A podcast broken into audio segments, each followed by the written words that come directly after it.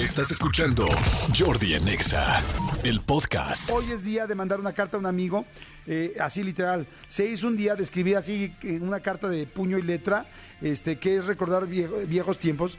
Fíjense que hace poco, este, yo eh, conocí a alguien solamente mandándonos mensajes de audio y no habíamos, nunca tuvimos la oportunidad de, de, de marcarnos así en vivo ni, ni nada y no nos conocíamos, pero teníamos, este, nos empezamos a mandar mensajes de audio y fue muy interesante escuchar los mensajes de audio de otra persona porque eran mensajes de audio de dos minutos, de tres minutos, de cuatro minutos.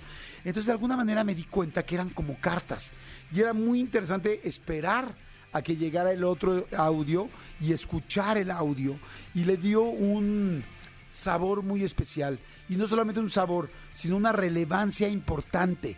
Eh, y entonces me di cuenta de lo importante que eran las cartas. Hoy en día tenemos una carta inmediata que es el WhatsApp que son mensajes. Pero ¿por qué la gente dejó de hablar por teléfono y empezó a usar WhatsApp? ¿por qué la gente ya no quiere contestar un teléfono y prefiere eh, mandar un WhatsApp? porque las palabras vistas, escritas, tienen un tienen algo muy especial. Y tienen algo muy especial y este y en realidad lo que hacen es que creo que nos llegan de una manera distinta. Ver una palabra escrita, aunque sea digitalmente, tiene un peso distinto. Yo, por ejemplo, cuando hago mis entrevistas, yo hago una hoja y le escribo y les digo algo, me han preguntado mucho que si en mis hojas escribo las preguntas. Yo no tengo ninguna pregunta cuando voy a una entrevista, no hay ni una sola pregunta, solamente escribo datos.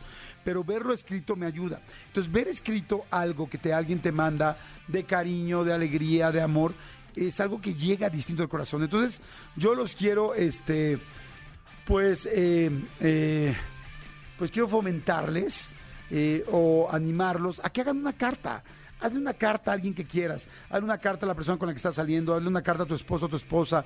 Hazle una carta a tu pareja. Hazle una carta a un hijo. Hazle una carta a un papá. Hazle una carta a alguien. Simplemente el hecho de ver que te escribieron una carta.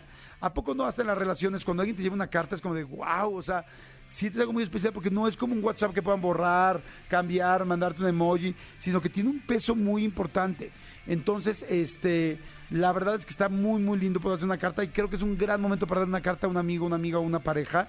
Y, y si bien a veces nos cuesta trabajo hacer una carta, tiene un peso fantástico y es algo que se puede guardar por vida. O sea, tu WhatsApp al rato se te pierde el teléfono la nube, tal, te cambias de cuenta, se te olvida la clave. Pero una carta se deja. ¿Cuánta gente tiene cartas? Entonces, creo que es una buena idea. Fíjense, yo creo que yo le voy a escribir una carta a mis hijos. Nunca le he escrito una carta a mis hijos y me parecía como algo muy, muy lindo.